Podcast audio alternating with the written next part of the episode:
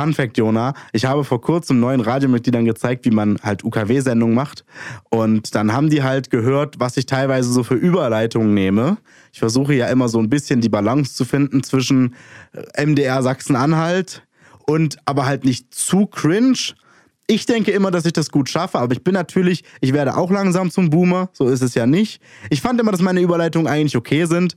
Und dann standen die neuen Leute hier, hören meine Überleitung und ich bin so fertig mit Aufnehmen und die gucken mich nur an und sagen, Wieland, dein Podcast heißt doch die Crunch Time. Du könntest einfach mal all deine Überleitungen zusammenschneiden und das dann die Cringe Time nennen. Weil what the fuck, Wieland? Was sendest du da? Was? Hä? Ich versuche, ich versuche, ich habe das so, also nicht gelernt, aber ich habe das so immer versucht nachzumachen, wenn das, keine Ahnung, so, wenn jetzt unser vorletzter Song, keine Ahnung, der heißt dann halt so Keine Zeit von Alligator, dann sage ich ja, und unsere Sendung hat leider auch fast keine Zeit mehr. So. Aber das ist halt, das ist halt eigentlich das, was du ja, als Moderator machen ohne musst. Ohne Scheiß, deswegen. Und er so, das ist doch ganz schön cringe, Wieland. Ja gut, im Vergleich zu irgendwelchen YouTube-Videos, wie geil die gemacht sind, ist das vielleicht schon im Verhältnis ein bisschen cringe.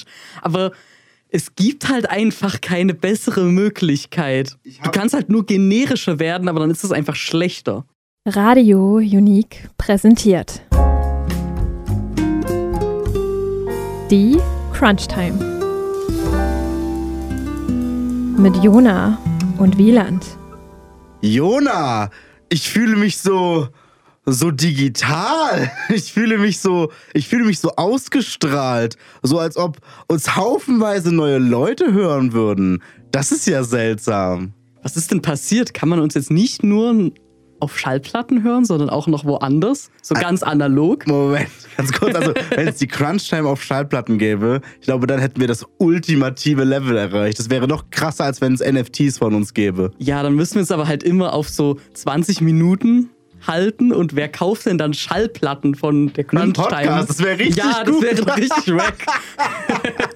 okay, nein, aber Jona, du hast tatsächlich recht. Es ist nicht mehr nur analog, sondern seit dem 13.02., also schon ein bisschen her, wenn ihr das hört, sendet Radio Unique nicht nur 24-7, sondern auch auf DAB+. Geil. Und oh mein Gott, Jona, das war vielleicht eine Sache. Also, wir sind alle heilfroh, dass es geklappt hat. Es funktioniert jetzt alles. Aber viele Sachen waren sehr interessant. Ich weiß gar nicht, wie ich anfangen soll. Vielleicht fangen wir damit an, dass ähm, ich mir tatsächlich ein DAB-Radio geholt habe zur Feier des, also zur Feier des Tages oder zur Feier der Occasion.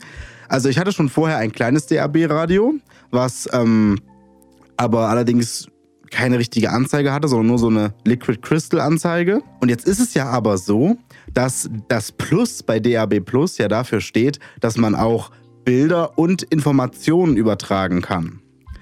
Und da habe ich mir gedacht, das kann ich mir natürlich nicht entgehen lassen. Also habe ich mir dann, also lustigerweise das erste Radio habe ich mir bei Lidl gekauft für 25 Euro. Und dann habe ich mir das zweite Radio, was halt viel mehr kann und einen Bildschirm hat und alles, bei Lidl gekauft für 25 Euro. Ähm das war sehr interessant, aber ich kann bestätigen, es funktioniert alles. Wir senden jetzt bei DAB, zumindest in unserem normalen Programm. Auf UKW ist es ja immer ein bisschen anders. Aber wir senden immer ähm, 20 Sekunden unser Logo und dann 20 Sekunden das Cover von dem Album, was gerade spielt. Aha. Das ist ziemlich cool. Und ähm, es Außerdem senden wir natürlich immer unseren Claim und dann mit einem Bindestrich und natürlich Künstlertitel. Aber es ginge halt äh, noch viel mehr und das liegt auch, glaube ich, nur an dem Radio, was ich habe, denn DAB lässt tatsächlich viel mehr noch zu. Also wirklich, man kann wirklich Titel, Interpret und Name der Sendung, Name des Senders, wird alles, sage ich mal, als einzelne äh, Tags übertragen, sodass ein Radio da auch filtern könnte. Aber es oh. gibt halt auch Radios wie dieses kleine, was ich da habe, was halt nur sozusagen diesen einen Generalstring anzeigen kann. Und darum mhm. haben wir in diesen General String einfach halt eingetragen Claim, Künstler, Titel. Das ist bestimmt in den Autos richtig geil mit Digitalradio, wo die das dann alles so mit Symbolen dann separat auflisten können, wie Ja. dann so eine Person für den Künstler Ja, genau. oder so eine Schallplatte, wo dann das, der Albumtitel daneben steht Genau. oder sowas. Also sowas halt richtig geiles. Das, das geht jetzt halt alles. Ähm, was sehr interessant ist, dass ähm, wir senden mit 96 Kilobit pro Sekunde, aber rein technisch gesehen senden wir mit, ich bin durch Mathe durchgefallen, äh, mit dem Doppelten auf jeden Fall. Denn, also das, das ist ja eine sehr wichtige Sache, die man immer im Kopf behalten muss. Bei FM-Radio, also bei UKW ist es ja so, du kannst technisch gesehen immer ein bisschen Empfang haben. Sozusagen, es ist eine, eine runde, eine wie, soll ich, wie sagt man, eine kontinuierliche Skala auf das Signal ist perfekt bis das Signal ist komplett voller Rauschen. Ja. Bei DAB, weil es ja digitales Radio ist, du weißt ja, bei digitalen Signalen ist es so, die kommen entweder an oder nicht. Ja. Ähm, und deswegen ist der digitale Radioempfang tatsächlich immer kristallklar oder erst weg.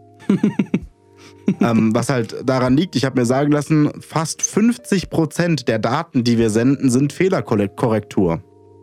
Also technisch gesehen senden wir 196 Kilobit pro Sekunde. Aha. Ähm, aber sozusagen am Ende brauchen wir so viel für Fehlerkorrektur, dass am Ende 98 als Ton wirklich rauskommen. Ja, und das Plus bei DAB Plus steht für die Möglichkeit, Bilder und Titel mitzusenden. Ich habe gehört, dass da gehen auch noch ganz crazige Dinge, weil am Ende sind das einfach nur Tags. Das heißt, ich weiß nicht, wie crazy das ist, aber wenn ich da an die ID3 äh, V2 oder V3-Vorgaben denke, wenn du weißt, was ich meine, da gibt es ja richtig viel äh, cranken äh, Spaß Ja. von wegen Bild des Orchesters, während es das Stück spielt, was man hört. ja. Bild des Orchesters, während es spielt, aber nicht das Stück, was man hört. Bild des Orchesters, während es nicht spielt. Ja, das ist das Krasse. Da habe ich mich ja auch mal ewig lange reingelesen, wie halt diese, diese Tagging-Struktur bei dem ID3-Tag halt so richtig funktioniert. Das ist echt krass, was du dort alles reinpacken kannst. Und keine Software auf der Welt wird das jemals auslesen, Ja. weil let's be real. Also Ja. es ist da, wenn du es benutzen Ja. möchtest, aber natürlich, okay. Ja, aber ähm, ich, ich glaube, ich weiß halt nicht, wie das bei DAB geregelt ist, aber ich weiß auf jeden Fall, es würden solche Späße gehen wie Bild des Moderators. Oder halt Bild Oh. des Albumcovers, Bild des Senderlogos. Und die Idee ist ja auch wieder, das wird kein Radio auf der Welt auswerten, aber es gibt in der Theorie die Möglichkeit, dass du sagen könntest, ich möchte immer ein Bild vom Moderator sehen. Ja. Wenn dein, wenn dein Auto dir anbieten würde, das einzustellen, dann würde es dir anbieten, das einzustellen. Ja.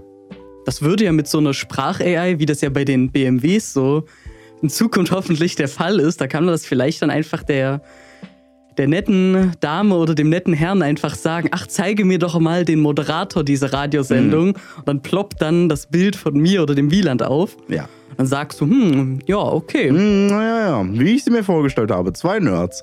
Ja, Ja. Ähm, und dann kommt noch dazu, wir haben eine Webseite gefunden, die von Freiwilligen betrieben wird. Also denk nicht, dass wir irgendwie auf offiziellen Kanälen irgendwas gefunden haben diesbezüglich, sondern Freiwillige haben einfach äh, so eine Webseite gebaut, die auch hm, mit OpenStreetMap funktioniert, was ich sehr cool fand, auf Oh. der man sehen kann, wie weit so ein Sender sendet. Also unser Sender, der unser Programm ausstrahlt, steht ja in Reichenhain. mhm. Und dann kannst du halt immer gucken, wie viel dB kommen noch in welchem Bereich an. Und das war eine ganz schön ordentliche Reichweite, die man da gesehen hat. Also selbst die theoretische als auch die wahrscheinlich tatsächliche Reichweite ähm, ja. waren schon sehr gut. Also wenn wir immer sagen Chemnitz und Umgebung, dann meinen wir wirklich und Umgebung. Also selbst wenn man irgendwo wohnt, was technisch gesehen lange nicht mehr zu Chemnitz gehört, stehen die Chancen nicht schlecht, dass man uns noch empfangen kann. Ich habe nämlich am, ja, am letzten Wochenende habe ich ein paar Tests gemacht und zwar bin ich mit meinem kleinen DAW-Radio einfach mal Oh. losgefahren, habe mich in den Zug hier am Theo Campus gesetzt und bin einfach mal nach Südwesten gefahren, Mhm. um ein bisschen auszuprobieren, wie es geht. Und dann war ich zum Beispiel ähm, auf dem Burgstein bei Kemptau, einwandfreier Empfang, Brauerei Einsiedel, einwandfreier Empfang. Das nächste, was ich dann probiert habe, da bin ich ein bisschen zu greedy geworden, war Talheim. Also in Talheim, im Tal, ähm, gab es keinen Empfang mehr. Also das fand ich immer sehr schön. Da konnte ich dann auf dem Radio auch immer so sehen, hier so viel Paketverlust haben wir gerade. Und dann ist da halt so ein Strich auf dem Display, wo halt zu sehen ist, okay, wir müssen mindestens so viele Pakete empfangen, damit die Error-Korrektur das Ja. verstehen kann. Ja. Und das blieb dann aber halt immer so, so knapp unter diesem Strich. Deswegen war das Signal halt, wie ich bereits gesagt habe, einfach nicht da. Aber in Talheim bin ich dann auf so einen Berg gekraxelt und auf dem Berg war dann wieder voller Empfang. Also, ja, ist halt irgendwie logisch. ja, klar, aber deswegen kann man das leider nicht so genau sagen. Man kann halt nur sagen, ja, es ist schon ganz schön weit. Also, die Optimalkarte sagte, man kann uns bis nach Aue empfangen. Nein. Ich könnte mir vorstellen, ich hatte leider, ich hatte wir sind erst seit einer Woche auf DAB. Ich habe das noch nicht testen können. Ich könnte mir vorstellen, dass wenn ich in Aue auf dem auf der Spitze des Berges, an dem Aue liegt, da ist so ein Wohngebiet aus Plattenbauten. Best, beste Nutzung für einen Berggipfel. Ich könnte mir vorstellen, dass ich auf dem Dach so eines Plattenbauhauses auf der Spitze des Berges, an dem Aue liegt, vielleicht Empfang habe. Ja, das, das könnte ich mir dann tatsächlich Ja. vorstellen. Und dann stehst du dort oben, wait, ich habe Empfang all along. Und die Optimallinie always has been. Ähm, und unser Techniker, der Matthias, hat auch ein paar Tests gemacht. Und zwar ist er nach Nordosten gefahren und er hat ähm, bis Memmendorf Empfang gehabt. Ich weiß nicht, liebe Zuhörer, wenn ihr das hört, dann wisst ihr vielleicht, wo Memmendorf liegt. Also es liegt noch etwas hinter Öderan. Aber fand ich auch lustig, Memmendorf. ja, aber es kommt, und das ist mein letzter Talking Point, es kommt alles auf die Größe der Antenne an. Und auf die Höhe Ja, der Antenne, also wie hoch sie halt gelagert ist über Meeresspiegel. Auf jeden Fall. Aber ich meinte, ich wollte damit eigentlich überleiten zu, du glaubst nicht, was wir, was wir für einen Anruf bekommen haben. Und zwar, äh, der Matthias, der broadcastet ja in seiner Sendung die Wunschbox, natürlich auch immer die Telefonnummer vom Studio, damit dann Leute anrufen können und halt sich was wünschen können. ja.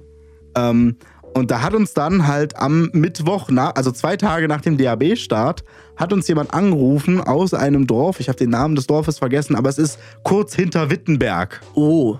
Und dann uns einfach so, yo, was geht? Ich habe eine riesige DAB-Antenne auf dem Dach und damit höre ich euch jetzt. Wow. so, es ist cool. Also Das das, ist geil. also wie gesagt, mit einer richtig großen Antenne kann man einiges empfangen. Aber natürlich ist die Frage, wie groß ist die Antenne vom durchschnittlichen Konsumenten?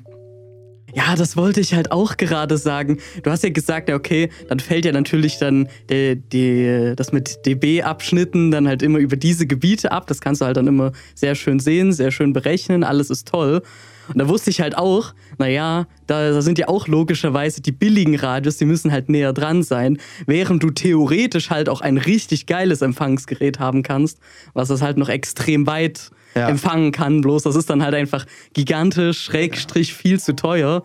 Und ja, I guess, wenn du in Wittenberg eine, eine geile Antenne aufgestellt hast, um das zu empfangen und dann halt auch äh, so eine gute Signalseparation haben kannst, so bei den Frequenzen, dass du halt das, das Rauschen da richtig geil rausfiltern kannst, naja, dann geht's halt. Ja. Also, und man muss natürlich auch sagen, topografisch ist es natürlich auch, sage ich mal, äh, sehr positiv. Ich könnte mir vorstellen, dass jemand in Tschechien mit einer ähnlichen großen Antenne und Mhm. einer ähnlichen Entfernung uns nicht empfangen könnte, weil er halt die ganzen Gebirge im Weg sind. Ja, ich habe ja gesehen, in Richtung Erzgebirge war ja diese Linie auf der Karte zwischen Chopau und Marienberg so ungefähr. Also ja, da wird es wahrscheinlich in Tschechien sehr schlecht aussehen, habe ich das Gefühl. Aber sehr cool auf jeden Fall. Also, ihr könnt ab jetzt alle Also wenn ich auf Arbeit da immer so Werbekampagnen einstelle, die dann immer so hier rund um Chemnitz, Erzgebirge, wie auch immer, in Sachsen laufen sollen, muss ich dann halt auch auf Facebook immer sagen, ja, schließe bitte Tschechien aus, weil was nützt es denn, wenn wir dann deutsche Werbung an irgendjemanden in Tschechien schicken? Das, das hilft ja niemandem. Und wir benutzen einfach bei DAB einfach nur die, die topologischen Eigenschaften so richtig superior. Aber das heißt, ab jetzt hört ihr die Crunch Time nicht nur auf radio-unique.de live, nicht nur auf 102,7 live, sondern auch auf DAB Plus im Bukett 5B. Ich meine, wir sind ja ein Technik-Podcast, da können wir das ansagen. Wir hatten immer sehr gestruggelt, wie wir das nun ansagen, nach dem Motto 102,7. Aber dann halt bei DAB, was sagen wir bei DAB? Weil sozusagen, man, es heißt immer, dem normalen Konsumenten soll man einfach sagen, mach mal einen DAB-Suchlauf. Ja. Mach mal einen Sendersuchlauf. Das ist halt das Einfachste. So, aber ja. wir können ja halt schlecht sagen, so auf UKW auf 102,7 Megahertz und bei DAB auf mach mal einen Sendersuchlauf. Los. ja, wow. Ja. Ähm, deswegen, Bukett 5B heißt der Spaß. Und natürlich jeden vierten Sonntag um 18 Uhr. Ist natürlich Ja. auch wichtig zu wissen. Okay, natürlich. Und unser Plan ist auch, vielleicht mal so eine Stunde davor nochmal, jedes Mal bei der Crunch-Time nochmal vielleicht die alte Folge zu wiederholen. Da müssen wir mal schauen, ob das Genau. klappt. Aber das wäre halt auch eigentlich ein richtig geiles Konzept, wenn Ja. ihr sagt, ah Mist, ich habe jetzt die letzte Folge verpasst. Dann könnt ihr einfach mal eine Stunde eher einschalten und dann die alte hören und die neue. Das macht halt auch voll Sinn, weil wir ja sehr oft in der Folge dann auch sagen, ja, letztes Mal haben wir ja beredet das. Und dann halt 50% aller Zuhörer. Was? Ja, oder wir haben Feedback bekommen. Ja. Und dann wäre das halt richtig geil, wenn du gerade erst die andere Sendung gehört hast und dann direkt, oh ja, wow, Wir haben geil, Feedback bekommen, okay. als ob es eine Live-Sendung ist. Huh. ja.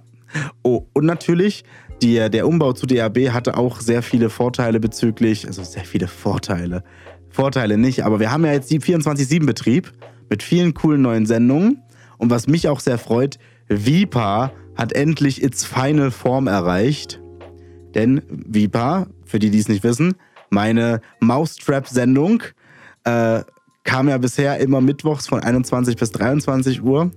Und sie kommt jetzt halt einfach immer von 23 bis 4 Uhr. Und das ist natürlich die richtige Zeit für die Informatiker. Ja, Das ist ziemlich cool, das freut mich sehr. Momentan machen wir tatsächlich übergangsweise, bis halt alles komplett neu steht, äh, auch so ein bisschen Marathon.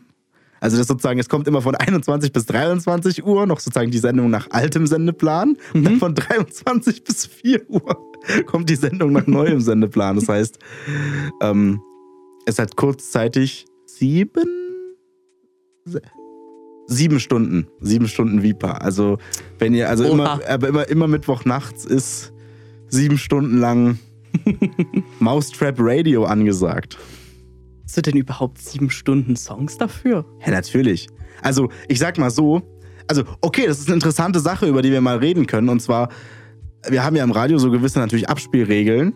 Und mein heftig krankes Skript, was das alles äh, zusammenstellt, hat tatsächlich ein bisschen gestruggelt, muss ich sagen. Und darum musste ich, ich will jetzt, darum, ich formuliere es mal so, ich musste aufgeschlossener werden für die Musikauswahl. Weil bisher war es ja bei Vipa so, dass ich wirklich gesagt habe, ich nehme nur ganz hart die Sachen, die ich richtig krass feiere. Von Mousetrap. Und da hatte ich jetzt natürlich, natürlich habe ich sieben Stunden. Ich hatte, ich glaube, ich hatte 25 Stunden an, an, an, an, an Inhalten. Aber wenn jetzt natürlich jeden, jeden Mittwoch eine fünfstündige Sendung kommen soll, bringt es halt natürlich nichts, wenn ich nur sehr viele Inhalte habe, denn ich brauche auch natürlich sehr viele Inhalte von vielen verschiedenen Künstlern. Deswegen habe ich tatsächlich in letzter Zeit noch mal ein bisschen gesagt, okay, pass auf, das hier gefällt jetzt vielleicht nicht mir ultra krass, aber vielleicht gefällt es ja den Zuhörern. Deswegen habe ich auf jeden Fall gesagt, hey, komm, alle, kommt, kommt, kommt alle rein von Mousetrap. Ja. So, und darum habe ich jetzt nochmal richtig viel Content ähm, in die Datenbank gepackt und darum, jetzt läuft das Programm auch durch und kann halt eine Sendung generieren, die sieben Stunden lang ist, wo trotzdem nur dreimal Deadmaus kommt innerhalb von drei Stunden. Und halt auch jeder andere Künstler kommt nur maximal Ja. dreimal in drei Stunden und vom selben Album maximal zwei Lieder und alles diese Späße. Hey, das ist halt nur interessant, dass das bei Deadmau5 halt möglich ist in, im Rahmen der Sendung. Ja, Das ist halt interessant. Das ist die Sache. Ich habe sehr, also ich habe in meinem Archiv sehr viel Deadmaus und ich habe auch bei meiner Aufstockung sehr viel auch unbekanntere Lieder von Deadmaus reingenommen, bis mir aufgefallen ist, das hilft mir nicht, sozusagen den Content zu füllen, weil ja, Ja. trotzdem nur dreimal Deadmaus in drei Stunden laufen darf.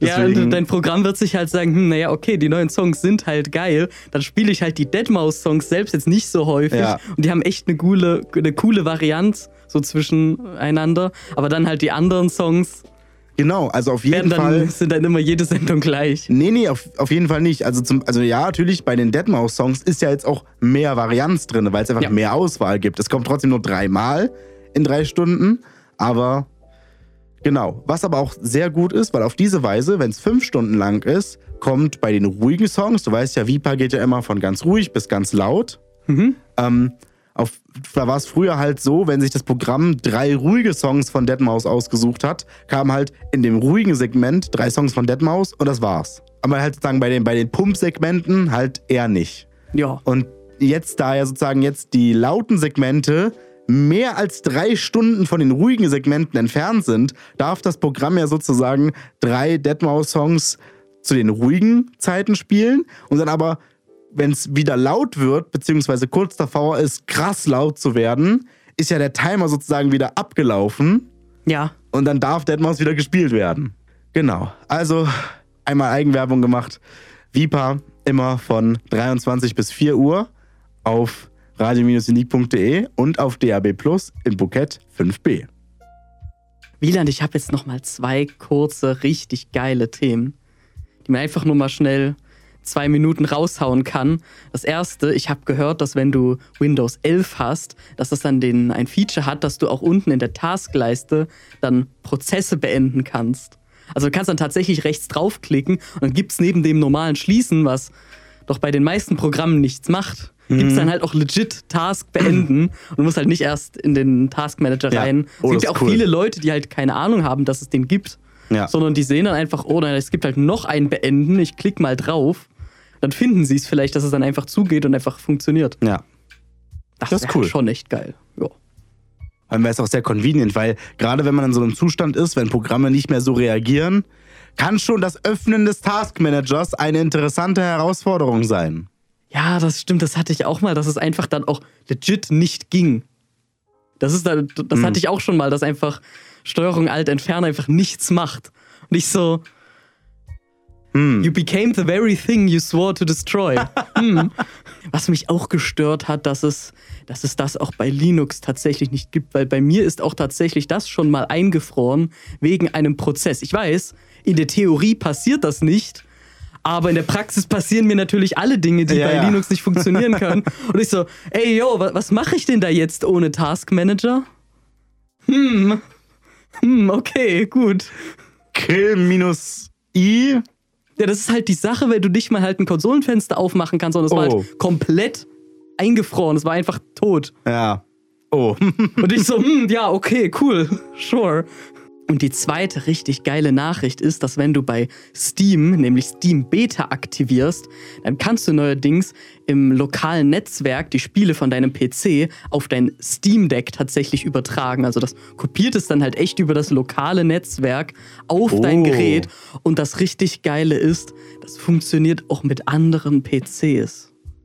Du kannst jetzt einfach auf Steam installierte Spiele von PC zu PC übertragen, ohne es nochmal herunterladen zu müssen. Das ist cool. Und das ist echt heftig geil. Und ich muss halt sagen, das ist halt echt nicht nur für irgendwelche LAN-Partys, falls es die noch so gibt, halt geil, weil LAN-Partys, hm, ja, ok- okay, wie, wie oft passiert das denn jetzt noch so? Ja, aber das kann ich mir halt auch richtig geil vorstellen, wenn du halt mehrere PCs zu Hause hast oder du hast halt eine WG oder willst halt mit deinem Partner irgendwie was zusammenspielen, einfach mal schnell. Dann ist das halt richtig geil, wenn du nicht erst nochmal deine, deine langsame Internetverbindung beanspruchen musst, sondern einfach sagen kannst, okay, und dann überträgt Ja. es das halt direkt. Und ist halt auch geil, wenn du natürlich irgendwie Ethernet zu Hause hast, halt einfach direkt Wired LAN. Dann ist das natürlich richtig geil, wenn du einfach mit 100 Megabyte pro Sekunde deine Spiele übertragen kannst. Das ist auf jeden Fall richtig cool. Ich Ja. fand schon immer die Idee von so einem Steam Cache, ich weiß nicht, ob du das gesehen hast, das hatte ja Linus mal gebaut. Ja. Die Idee fand ich richtig, richtig cool. Allein die Idee halt bei so schlechtem Internet oder bei begrenztem Internet, ähm, halt zu sagen, hey, Moment, das musst du gar nicht runterladen, das haben, es ist schon gecached in deinem lokalen Netzwerk. Ja, die Idee fand geil. ich halt auch mega geil damals. Das ist ja, glaube ich, auch schon mindestens vier Jahre her oder so, dass er das Mm, gemacht ja. hat. Ich weiß nicht, ob er es halt immer noch macht oder ob er sagt, naja, nee, meine Inter- Internetverbindung ist einfach geil genug, da brauche ich halt einfach den, den Steam-Cache halt nicht mehr. Aber dort cachest du ja wirklich einfach nur die Packets, glaube ich. Ich glaube, das ist nicht mal irgendwie so eine spezifische Software für Steam, sondern ich glaube, das ist halt wirklich einfach nur ein Netzwerk-Cache, der einfach sagt, okay, alle alle Packets, die jetzt von Steam kommen und die jetzt halt nicht jetzt die Startseite oder der Shop irgendwie sowas sind, die cache ich einfach halt alle großen Spiele und je, dann läuft das alles halt immer erst nochmal durch den Cache. Also immer wenn dann ähm, Requests für so einen Download kommen von deinem Gerät, fragt halt das über das Netzwerk erst den, den Steam-Cache, hast du das? Und dann schickt es schon mal ein paar Packets los und die anderen requestet es halt dazu, die es nicht gecached hat. Ich glaube, das funktioniert halt einfach nur auf so, einer, auf so einem super Low-Level-Netzwerk-Thing. Ich glaube, das ist nicht mal irgendwie so eine extra Software, glaube ich. Aber genau weiß ich das halt nicht. Und das im lokalen Netzwerk zu übertragen, übertragen ist natürlich immer viel, viel besser, als Ja. es nochmal runterzuladen, weil es gibt ja viele, die auch heutzutage noch Data Caps haben. Oder, und sowieso wird das halt höchstwahrscheinlich langsamer sein, außer du hast Gigabit-Internet zu Hause, dann spielt es, I guess, keine Rolle. Hm. Oder halt wie Linus, 10 Gigabit Internet. Ja. Ja, gut. Aber selbst ich muss sagen, also selbst für mich wäre das eine extreme Verbesserung. Weil manchmal liege ich halt auch so im Bett und denke mir so, oh, ich würde jetzt gerne dieses Steam-Spiel auf meinem Steam Deck spielen. Es ist aber nur auf meinem PC installiert. Und denke ich mir, ist ja kein Problem, ich habe doch gutes Internet, dann installiere ich das mal schnell. Nein, das ist trotzdem nicht mal schnell, obwohl ich eigentlich gutes Internet Ja. habe. Das dauert echt immer noch ein bisschen, dass einem da wirklich die Lust vergeht, das zu spielen. Deswegen, das ist richtig cool. Ja, und jetzt aktivierst du einfach nur auf beiden Geräten dann Steam Beta Ja. und machst halt ein Update, ein Steam-Update und dann sagt das, oh ja, my boy, here you go, kannst du machen. Und auch noch ein richtig geiles Feature, wenn nämlich der, ähm, ich nenne ihn einfach mal Seed-PC, Ja. Du weißt bestimmt Ja, ja. warum. Wenn der halt abstürzt oder in den Ruhezustand geht, dann lädt das tatsächlich wieder von den Steam-Servern herunter als Fallback. Das- Auch richtig geil, dass es dann nicht einfach abbricht und sagt, äh, ja, keine Ahnung, was ich jetzt hier machen soll, sondern Ja. es lädt dann einfach direkt aus dem Internet weiter, bis der PC zurück ist. ich sag mal so, natürlich auch für Steam. Also natürlich, ich will den, also Valve ist ja eigentlich eine sehr geile Firma, ähm, aber trotzdem muss man natürlich sagen, das Feature hilft natürlich auch Steam, weil es die Server entlastet.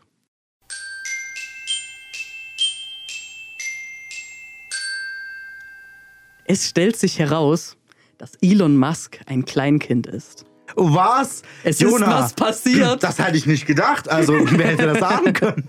Also, die Vorgeschichte ist sein Tweet zum Super Bowl, wo er sich halt für ein Team geäußert hat und gesagt hat, ja, die will ich halt unterstützen, hat 9 Millionen Impressionen bekommen. Für alle, die nicht wissen, was das heißt, so oft wurde es halt gezeigt. Das ist nicht die Anzahl der Leute, die es gesehen haben, sondern wie oft der Tweet angezeigt wurde. Also eine Person kann ja auch den Tweet öfters sehen und das macht halt diesen Unterschied aus. Und der ähnliche Tweet von Joe Biden auch zum Super Bowl, auch für das gleiche Team stimmt, hat halt 29 Millionen Impressionen bekommen. Oh nein. Und das war halt dreimal so viel. Ja, aber das ist der Präsident der USA. Ich weiß. oh. Und dann hat er halt gesagt, nee, also, also eigentlich kann das ja nicht sein. Und ist dann erstmal wütend wieder in die Bay, Bay Area mit seinem Elon-Jet geflogen und hat dann erstmal Antworten gefordert und hat gesagt, okay, ihr müsst jetzt herausfinden, warum das so war und für immer das fixen. Er hat Angestellten angeblich mit der Kündigung sogar gedroht, wenn sie das nicht jetzt sofort machen und sie sollen ASAP eine Lösung finden. Und das hat die höchste Priorität in ganz Twitter. Und dann. Und weißt du was? Das, diese Geschichte erinnert mich halt so ein kleines bisschen an die Ravello, weißt du? Halt aus Just Cause Ja, 3. ja, aber- halt schon so ein kleines bisschen. Er ist halt ein bisschen zum Diktator von Twitter geworden, muss mein- ich sagen. Vor allem, aber jetzt, was sollen die Angestellten machen? So, also das offensichtliche Problem ist, dass sie nicht Präsident sind. Elon Musk, ich habe eine Idee. Bitte nicht. Auf jeden Fall, das ist halt jetzt echt ganz schön heftig, was bei Twitter alles passiert. Er herrscht wirklich über Twitter, mehr Oh. oder weniger. Du siehst, ich erkläre dir jetzt auch noch, was im Anschluss noch passiert Ja. ist. Es, die haben nämlich auch Gründe herausgefunden, warum das so passiert ist und was dann die Reaktion war. Viele Nutzer haben ihn halt auf Twitter blockiert oder gemutet und das bewertet halt der Twitter-Algorithmus nicht, als nicht so geil. Problem ist halt, dass Elon Musk halt ein bisschen kontrovers ist und halt auch mit der Übernahme von Twitter ist das ja, mh, weißt du, so eine Sache. Da haben ihn halt echt viele blockiert und da sagt der Algorithmus, mh, ist das wirklich so eine gute Idee jetzt? Und außerdem unterstützt der Twitter-Algorithmus auch Posts, die richtig gut bei den eigenen Followern und auch bei den Nicht-Followern ankommen. Und da glauben die halt auch, dass, dass Elon Musks Tweets halt sehr gut bei seinen Followern ankommen, aber halt bei den anderen, die ihm halt nicht folgen, wollen halt eigentlich am besten nichts mit ihm zu tun haben. Hm. Und das, da haben die halt gesagt, naja, da glauben wir, dass halt der Algorithmus gesagt hat, na, vielleicht doch nicht ganz so geil und hat es nicht so weit rausgepusht wie den Tweet vom Präsidenten. Und weißt du, was die Lösung war? Was war die Lösung? Diese Filter, die eben Twitter hat, damit eben nicht, damit eben eine Person jetzt nicht so überpromotet wird und dass jetzt eben eine Person, die jetzt nicht an ihre Follower oder nicht an ihre Nicht-Follower gut, die gut anspricht, dass die halt ein bisschen also die wollen halt, mhm. die wollen haben halt äh, Filter, ja. dass halt alles so ein bisschen gebalanced ist. Niemand mhm. halt super promoted wird und halt auch niemand jetzt so high profile halt auch richtig stirbt. Darüber kann man sich aber halt streiten, I guess. Mhm. Aber die haben halt schon ein paar gute Filter rein, wie halt wer gepusht wird. Und die haben die einfach für ihn ausgeschalten. Das heißt, es gibt keinen oh. Filter mehr, wie oft seine Tweets auf der Startseite oh. zu sehen sind. Okay. Sondern es ist dann einfach nur wie die Minecraft-Videos auf der YouTube-Startseite, wenn du dich nicht angemeldet hast. ah, yes. Aber du musst ja. mir mal was erzählen. Und zwar, sind Impressionen öffentlich sichtbar? Also für die, also für die Nutzer selbst glaube ich nicht. Also ich glaube, du kannst oh. nicht einfach schauen, aber jeder, der die gepostet hat, sieht die definitiv. Ach also so, früher, gepostet früher okay. waren die halt eher versteckt in einem Menü, aber jetzt werden die, soweit ich weiß, ich benutze ja Twitter auch nicht, werden die dir direkt unter deinem Tweet angezeigt, mm. wenn du ihn selbst geschrieben okay. hast. Wenn du ihn selbst halt gepostet hast, dann siehst du direkt, wie viele Leute es erreicht haben. Und na gut, du kannst halt das, I guess, auch ein bisschen anhand der Retweets und, hm. und so halt abschätzen. Aber das naja, entspricht halt nicht der echten Zahl, weißt das, du? Das wäre halt für mich die Frage, sozusagen, ich meine, natürlich komplettes Kleinkindverhalten, aber je nachdem, wie er das halt mitbekommen hat, ist es halt nochmal abgefuckter. Also, wenn jetzt Leute, wenn das jetzt öffentlich sichtbar wäre und die ganze Zeit Leute Elon betwittern, äh, Elon, du bist voll doof. Präsident Biden, habe ich gerade gesehen, hat dreimal so viel wie du. So, das wäre was anderes von, sag ich mal, von Aktio, Reaktio her, als wenn, ähm, wenn Elon Musk jetzt was twittert und einfach auch einen Tweet von Biden sieht und dann in seinen HQ reinrammelt und sagt, ey, ey, so, sucht mir mal raus, wie viele Impressionen der hatte. Was, so viele? Nee, nee, nee, das kann nicht sein. Ändert das. Das ist schon ein Unterschied. Oh, ich habe jetzt nochmal nachgeschaut. Okay. Ich habe jetzt mal einfach mal nach einem der Screenshots gesucht und nein, tatsächlich wird da angezeigt, wie viele Views der Tweet hat. Ah. Und Views entspricht praktisch dieser Idee von Impression, Impression. aber Impression ist halt der technisch korrekte Begriff dafür. Ja. Okay. Also doch, du kannst jetzt auf Twitter gehen, das wussten wir halt bloß nicht, weil wir benutzen es halt nicht so ja. richtig. Du kannst halt echt dann nach diesem Tweet suchen von Joe Biden und von Elon Musk und kannst halt sehen, oh ja, der hat halt 30 Millionen und der hat okay. halt nur 10. Dann ist es was, also ich will damit nur sagen, ich dann verstehe, ich meine, das ist trotzdem doof, aber ich verstehe dann eher seine Motivation, dass er, ja. dass er sagt sozusagen, oh, das ist öffentlich, das ist für mich das ist für mich peinlich, das sehen ja jetzt alle. Während, wenn das jetzt geheim wäre oder halt versteckt wäre, dann würde ich mir denken, okay, selbst wenn es so ist, müsste es ihm nicht peinlich sein, weil es weiß ja keiner. Aber so wissen es die Leute natürlich. Ist halt trotzdem nicht okay, dann ja, deswegen die Reichweite nicht. zu manipulieren, zu sagen, oh ja, drop mal raus. Und da haben sich halt echt auch viele Nutzer beschwert dann an den Tagen darauf. Dann so, wait, warum wird denn jetzt Elon Musk so viel auf meiner Startseite angezeigt? das war halt echt auffällig. Also. Und, ja, das war halt die eine Lösung, die sie halt gefunden haben, um das halt in Zukunft zu verhindern. Aber ansonsten, ne. Was für, Alter, was für Mist. Also die Sache ist ja die, so zu einem gewissen Maß finde ich solche Späße ja witzig. Zum Beispiel, ich fand schon immer witzig, dass man Mark Zuckerberg auf Facebook nicht blocken kann.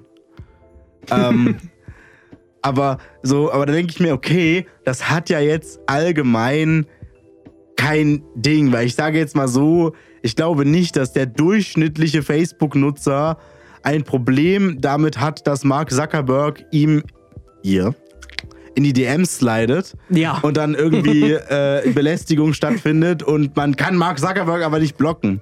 Während, wenn man Ja, jetzt Elon gut. Musk halt immer angezeigt bekommt, dann haben ja schon Leute in gewisser Weise einen, einen legiten Grund zu sagen, das nervt mich jetzt aber ganz schön. Mhm. Ja. Das- Also, weiß ich nicht. Das wäre halt wie wenn einfach die Mark Zuckerberg-Posts dann einfach immer auf deiner Facebook-Startseite wären. Es wäre halt immer, der Ja. oberste Post wäre immer der neueste Post von Mark Zuckerberg. Aber dann müsst ihr doch richtig anfangen, so richtig nutzlosen Shit zu posten. Weil ich glaube, wenn man so Milliardär wird, dann hört man ja auf, sowas zu posten. Aber er müsste wirklich so jeden Tag sein Frühstück posten, dann irgendwie noch ein Bild, keine Ahnung, safe hat der Hunde. So safe mit, mit seinen Hunden oder so, so Hashtag Life Goals oder so. Ja. Das ist halt wirklich. Und dann von seinem Barbecue-Abend. Ja. ja. Sehr, sehr geil. Also, nicht das mit Elon. Weiß ich nicht, was bei ihm abgeht. Vor allem, jetzt mal ganz kurz, wo, hatte er nicht genug? Ich dachte, das war nur so ein kleines Experiment für ihn. Ich hatte gehört, der wollte jetzt zurücktreten. Er wollte es doch wieder abgeben. Weil er hatte doch so eine Umfrage gemacht und da hat er ja nach der Umfrage ja wirklich gesagt, okay, dann mache ich das jetzt so. War das nicht so oder war das nur geblufft? Ich weiß es nicht. Also davon habe ich jetzt halt gar nichts so richtig mitbekommen. Dann denke ich mal, dass es nur geblufft ist. Weil es war ein, also er hat, er hat auf Twitter eine Umfrage gemacht. Also ich glaube, er hat da, also ich habe das so verstanden, er hatte keinen Bock mehr darauf, CEO von Twitter zu sein. Also jetzt schon, sage ich mal, im Januar, so zeitlich gesehen, im Januar. Und dann hat er sozusagen kalkuliert, dass das halt so passieren würde, hat er auf Twitter eine Umfrage gemacht, wo er gesagt hat, soll ich jemand anderen als CEO anstellen? Ja, nein. Und die Mehrheit hat halt für Ja gestimmt. Und hat er gesagt, okay, dann trete ich zurück. Darum dachte ich, oh, dann ist die Sache wohl beendet. Aber offensichtlich nicht. Schade. War ja ganz witzig, aber ich fände gut, wenn sich, also wenn sich Twitter um das Will, um den der Twitter-Nutzer willen erholen würde. Weil viele Leute sagen halt so, ja, Twitter ist das nicht sowieso für ein Arsch oder you know, aber die Idee halt, eigentlich ist es ja sehr gut für Journalisten zum Kommunizieren und halt einfach Ja. um Nachrichten und aktuelle Geschehnisse mitzubekommen. Leider benutzen sehr viele Leute Twitter, ich, ich will jetzt nicht sagen falsch, aber auf jeden Fall auf eine Weise, wo die Plattform dem Nutzungszweck halt nicht dienlich ist. Also es gibt, es, es werden so viele, auf Twitter werden, glaube ich, die meisten politischen Diskussionen geführt.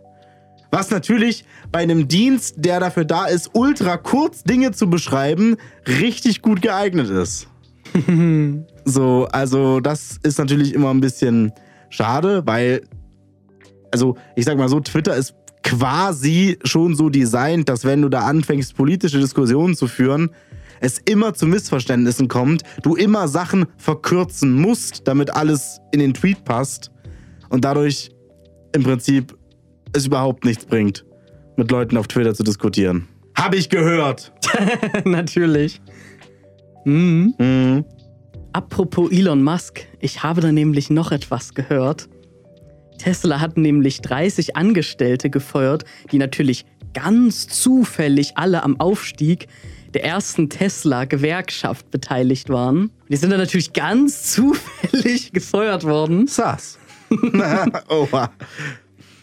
Ja, das ist halt einfach mega verdächtig. Die waren halt alle, ich glaube fast alle, Teil von diesem ähm, Autopilot-Videos-Tagging-Team. Also dort, wenn halt dein Tesla in komplizierten Situationen ist und vielleicht der Nutzer halt auf diesen Button Diesen gedrückt hat, Snapshot-Button, ja. diesen Snapshot-Button gedrückt hat. Ich glaube, das sind die Leute, die dann deinen Snapshot anfassen und gucken, was da passiert ist. Mhm. Ich glaube, das ist das Team, was Ja. das halt macht. Ja, ist halt jetzt die Frage, hat dann Tesla einfach nur versucht, dann jetzt ein Exempel so ein bisschen zu statuieren? An den 30 Mitarbeitern gesagt hat, hm, nee. Weil das, weil das waren halt bei weitem noch nicht alle, die ja die Gewerkschaft gründen wollen, weil das wäre ja viel zu verdächtig. Ja. Aber ich glaube, das war einfach nur mal so eine abschreckende Maßnahme, glaube ich, die die gemacht haben. Dass sie wirklich einfach Leute für das Gründen der Gewerkschaft effektiv feuern können, einen anderen Grund finden können Ja. und das halt legitimieren können. Mm. Einfach als Abschreckung. Ja.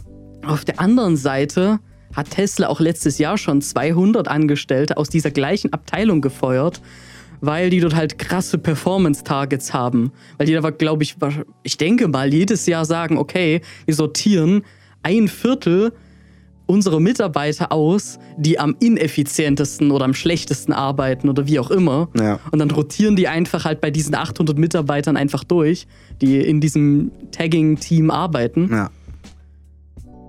Können. Da argumentiert halt Tesla, nee, die sind da halt einfach nur bei dem Performance-Thing halt rausgeflogen. Aber auf der anderen Seite kannst du ja bei manchen die schlechte Performance noch ein bisschen ignorieren und sagen, nein, es ist schon okay. Es ist halt einfach nur schlecht, aber es ist okay, du kannst Ja. hier weiter arbeiten. Und bei anderen kannst du dann sagen, nee, wir haben ja hier jetzt einen Grund, um dich zu feuern. Dann vielleicht doch lieber bei Amazon in den Wagey Cagey. ja, den habe ich auch gedacht. Oh man. Ja, also die Situation bei Tesla ist definitiv besser als der Wagey Cagey. Aber auch bei Amazon ist das noch nicht ganz so schlimm, obwohl das ja deren, deren Patent war. Naja, ja, ich Also sage. so halb also, bei. Union, also bei Union Busting denke ich immer zuerst an Amazon, weil da gab es ja diese geleakten Videos. Diese Videos, die halt die Supervisors dann ähm, halt vorgelegt bekommen und gesagt so, achten Sie auf gefährliche Ausdrücke, die ähm, äh, halt bei Ihnen die Alarmglocken schrillen lassen sollten, wie Living Wage, also ein, ein Grundeinkommen, von dem man leben kann. Sollten Leute sowas sagen, dann passen sie gut auf. Vielleicht gründen die eine Union. Weiß ich nicht. Das klingt interessant. Ja, das nervt halt einfach, dass diese großen Firmen, Amazon, Tesla und die anderen sind da tatsächlich auch nicht so wirklich viel besser. Dass sie halt Ja. immer versuchen, nee, also Gewerkschaften, nee, nee, nee, das, das erlauben wir hier nicht. We don't do that here. Ja. Tesla äh, wurde auch schon im September 2019 genau für dies, für so eine Beeinflussung in der Bildung von so einer Gewerkschaft eben auch schon als schuldig gesprochen. Also logischerweise passiert das bei Amazon auch, aber du bekommst die halt nie richtig in die Finger, die großen Firmen. Aber es ist halt offensichtlich, dass sie es machen. Bei Tesla war halt das Problem, dass sie halt Sicherheitsbe ähm, Sicherheitsbeamte halt wirklich angehalten haben, die Mitarbeiter richtig zu belästigen, die Flugblätter dafür verteilen. Also das ist halt wirklich richtig eine Low-Tech-Solution. Und da haben die halt gesagt, oh ja, schickt mal das D5 vor. Die dürfen das nicht machen. Yes! Damit kenne ich mich aus. Ja, mehr oder weniger haben die sowas in der Richtung gemacht, um einfach nur die halt direkt wegzumobben. Oh, und ich habe noch eine kleine Anmerkung. Es haben tatsächlich Arbeiter bei Tesla gesagt, dass sie wirklich exzessiv überwacht werden. Also richtig mit auch, es wird jede Taste, die du auf deiner Tastatur drückst, getrackt. Das machen die immer bei diesen richtig Oh scheiß. Office-Jobs ja, Ja, immer. oh Gott. Ja, das ist halt einfach so unnötig. Und halt, und halt solche Ziele für deine eigene Produktivität, die einfach viel zu hoch angesetzt sind. So dass du halt auf eine gewisse Weise gezwungen wirst, keine Pausen zu machen oder halt auch nicht, oder halt das Badezimmer seltener zu benutzen. Also halt la Amazon. Und natürlich wollen halt auch viele, viele Arbeiter auch einfach mehr Geld haben und halt bessere Sicherheiten und bessere, bessere Arbeitssituationen generell. Ja. Ja. Weißt du was? Das ist eigentlich echt Slavery. Ja. Dachte, Also wenn du vielleicht nicht in diesen, in halt solchen richtig geilen Jobs dort arbeitest, dann könnte ich mir halt schon vorstellen, dass es dort toll ist, wenn du also auf irgendwelchen höheren Positionen bist, vielleicht jetzt irgendwie sowas wie Lead Developer und du musst dann halt nur, du musst dann, wirst dann selbst nicht mit den Performance Metrics gekrabbelt, sondern du kannst halt einfach alle unter dir peitschen. Dann kann ich mir das schon recht gut vorstellen, aber sad. finde ich halt sehr. Also Weißt ich du, du willst ja bei Amazon nicht der sein, der im WagyKG sitzt, sondern du willst ja der sein, der dann den Leuten im WagyKG erlaubt, aufs Klo zu gehen. genau. Ja. Aber ich fand es krass. Ich habe immer wirklich gedacht, so bei Tesla, also insbesondere jetzt so, natürlich Leute in welchen Fabriken oder so jetzt mal ausgenommen, da könnte ich mir schon vorstellen, dass die schwierige Arbeitsbedingungen haben. Aber ich dachte immer so, Office-Jobs bei Tesla, vor allem so halt was Self-Driving angeht, selbst wenn es nur die Leute sind, die halt die Autopiloten-Shit auswerten, das ist doch schon wieder, das ist doch schon wieder total gefährlich. Wenn, wenn das heißt so, ja, dann, dann machen wir hier auf, auf TikTok Moderation und müssen innerhalb von fünf Sekunden einschätzen, ob ein Video eine gefährliche Situation zeigt oder nicht. Ja. Und dann, äh, wer weiß, was mit deinem Snapshot passiert. Och nee. Wieland, weißt du, was mein liebstes Thema ist, was ich heute gern mal ansprechen würde? Nein, Jona, was ist es? Die Kontroverse rund um das neueste Harry Potter Game. Äh, weiß ich nicht, Jona. Oh man. Ähm, wollen wir vielleicht gehen? Ich, ich gehe mal kurz. Ich will zwar nicht auf Twitter, aber ich habe trotzdem keine Lust, irgendwie gecancelt zu werden. Nein, Spaß. Ähm, okay, Jona. Meinst du das jetzt ernst oder wollen, oder wollen, wir, wollen wir vielleicht doch lieber über KI reden? Nein, lass uns dann mal doch lieber über KI reden. Okay, da gibt's gut. was richtig Geiles bei Bing und Google ist da passiert. Ja, Alter, Jona, Google scheißt sich einfach komplett in die Hose. Ähm, schon vor ein paar Wochen wurde bei Google eine, ja, wie soll ich sagen, eine Warnung geissued, dass eine die Existenz der Firma bedrohende Situation eingetreten ist. Aha. Und zwar ähm, werden ja viele ähm, halt äh, sagen so, ja, Google, die verdienen doch ihr Geld mit ganz vielen Sachen. Auch zum Beispiel, als ich da gestern mit jemandem drüber geredet habe, meinte er so, hä, aber Google hat doch YouTube, abgesehen davon, dass YouTube nicht profitabel ist, also noch nie war. Ja. Und egal, ja, Google verdient 60% seiner Einnahmen über halt die Werbung in der Suche. Ja. Und ähm, jetzt hat äh, Bing oder beziehungsweise Microsoft hat halt angekündigt, dass es ab demnächst, ab so März ungefähr, im Edge-Browser einen KI-Assistenten geben soll, der auf ChatGPT basiert. Und der soll aber noch ein bisschen richtig krasser sein, denn im Gegensatz zu ChatGPT arbeitet dieser KI-Assistent mit dem Internet zusammen, kann Dinge abrufen und alle möglichen Sachen machen und es ist einfach nur insane. ich habe es nicht ausprobiert, denn um es ausprobieren zu dürfen, musst du dein ganzes Windows auf die von Microsoft empfohlenen Einstellungen einstellen. Und da habe ich keine Lust drauf. Deswegen warte ich einfach, bis das, also um die Beta auszuprobieren. Und darum, ja, Google kackt sich halt gerade komplett ein, weil sie halt denken, oh mein Gott, es könnte halt legit sein, dass Leute einen Grund haben und viele wahrscheinlich auch das tun werden, halt nicht mehr zu googeln, sondern halt zu bingen. Nicht mehr Chrome zu benutzen, sondern Edge. Nicht mehr Google zu benutzen, sondern Bing. Das ist, es ist unglaublich, wie technologische Innovation halt so jetzt diese, diese Machtverhältnisse dort ähm, halt Ändern kann. ändern kann, ja. Das, wow, also da war ich richtig, richtig begeistert. Also ich habe da halt so, so Demos gesehen, wie zum Beispiel, du hast halt irgendeinen Quartalsbericht offen als PDF, der halt 120 Seiten lang ist. Dann machst du halt den KI-Assistenten auf und sagst, was sind die wichtigsten Punkte aus diesem Dokument? Und der dann so, alles klar, hier bitteschön. Und dann geht es Aha. halt einfach. Und natürlich, eventuell hast du bestimmt auch gesehen, das Segment in der WAN-Show, in der das ausprobiert wurde mit dem, mit dem Preisvergleich von Hoodies und Rucksäcken, wo halt Luke das äh, live ausprobiert hat und dann halt so gesagt, halt dem Assistenten gesagt, hey, ich will einen Rucksack kaufen. Ich habe gehört, der von lttstore.com soll sehr gut sein. Ähm, passt der denn gut? Was sagen, was sagen Nutzer über dieses Produkt? Und dann sucht äh, die KI halt im Internet nach Reviews. Und das, das ist ziemlich cool. Also, da bin ich sehr gespannt. Man, das ist schon mega geil.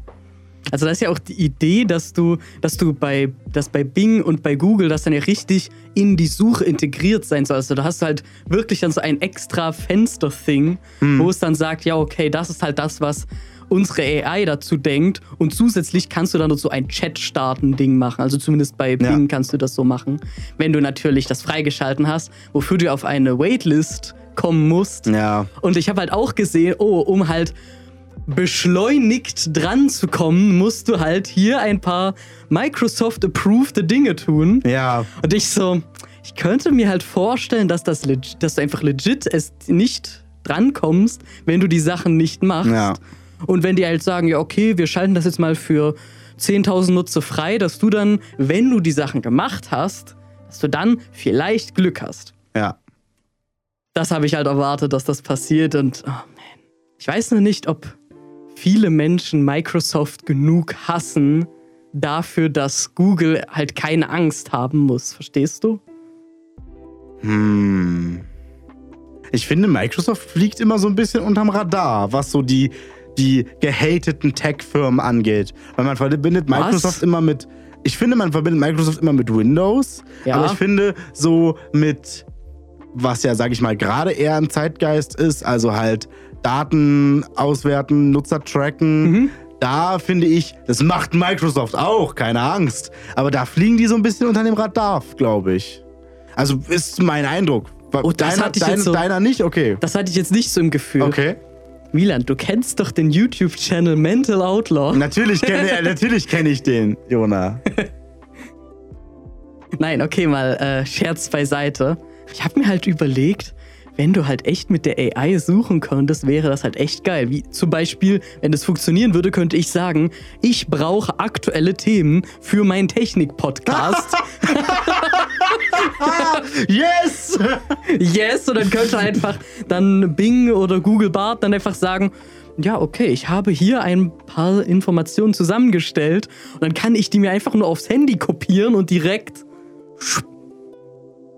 Und das funktioniert halt, weil natürlich ähm, Bing jetzt auch mit dem Internet halt direkt das direkt verarbeiten kann. Das hat nicht nur wie ChatGPT immer nur die Daten bis 2021, was ja immer das Problem war ein bisschen bei dem ChatGPT, wenn du halt neue Sachen, neue Themen Ja. ansprechen wolltest, dann hat das halt gesagt, ja okay, das ist halt das, was ich dazu denke, aber ich habe keine Daten nach 2021. Also enjoy it with a grain of salt, Ja. würde ich mal sagen.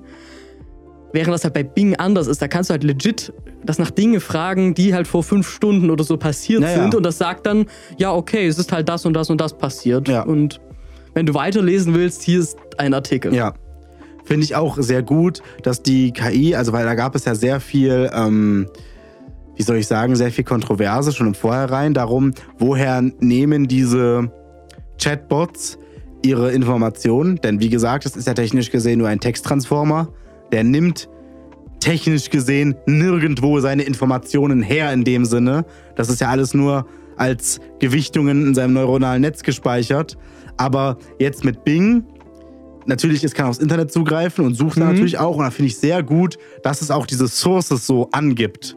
Und dann sagen kann, guck mal hier, das habe ich da gefunden, das steht da und hier ist der Link und den kannst du draufklicken, um weiterzulesen. Ja, das ist schon gut gemacht. Dann kannst du einfach draufklicken, Ja. fertig, geil. Ja, weil, also ich fände das halt sehr wichtig, wenn, keine Ahnung, wenn ich halt zu irgendeinem Thema eine Frage stelle und sage, keine Ahnung, so, ja, wer ist das und das? Und dann sagt äh, halt Bing so, ja, der Typ ist äh, das größte Arschloch auf der Welt. Und dann halt so, dann ist halt so diese Zitierung, also Quelle, Bild.de. Und so, Ah, aha, yes. Aha. Sure. Deswegen finde ich das eigentlich sehr gut, dass, dass das so gemacht wird.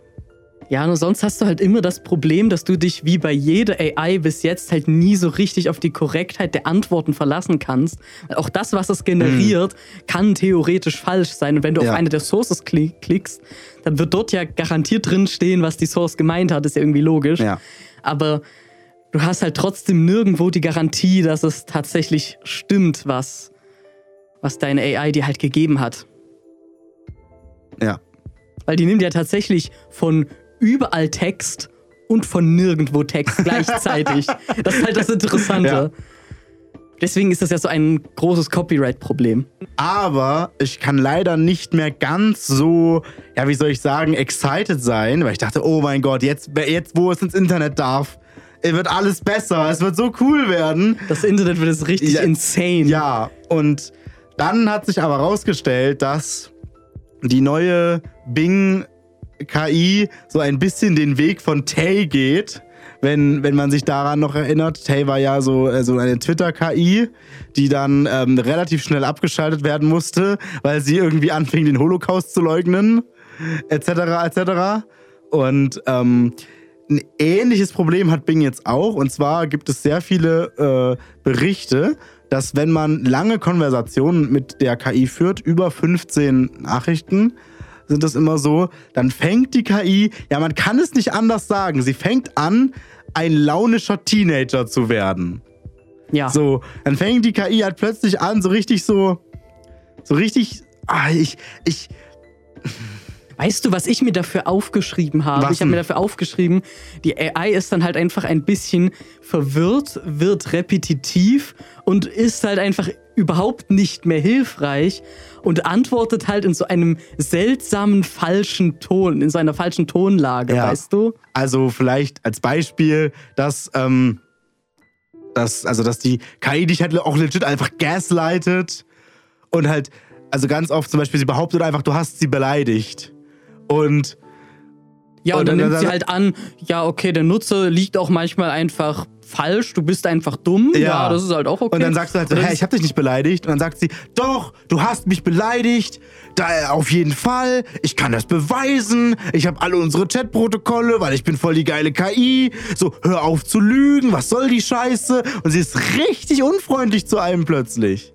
Ja, und dann hat sie halt solche voreingenommenen Aussagen und hm, Also das ist, ja. was? Jetzt, wo du launischer Teenager gesagt hast und wo die dann und wo dann die KI tatsächlich mit solchen schnippischen negativen Ja. Aussagen dann so dich konfrontiert, erinnert mich das auch wieder auf eine gewisse Weise an Just Cause 3, weißt du?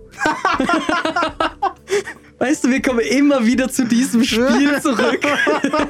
Das und Watch Dogs, egal was passiert. Ja, egal, was passiert. Es sind immer die beiden Spiele, zu denen du Parallelen ziehen kannst. Ja, also für alle, die das jetzt, die das jetzt noch nie gespielt haben, es gibt in dem Spiel eine KI, die aber schon halt in den 90ern entwickelt wurde aus diversen alternativen History-Gründen. Und da gibt es halt die, die eine Frau, Eden Callahan, und die hat tatsächlich, die ist die Chefin der Eden Corporation im Spiel und die hat eine KI geschaffen und die Stimme der KI ist sie als Chefin geworden.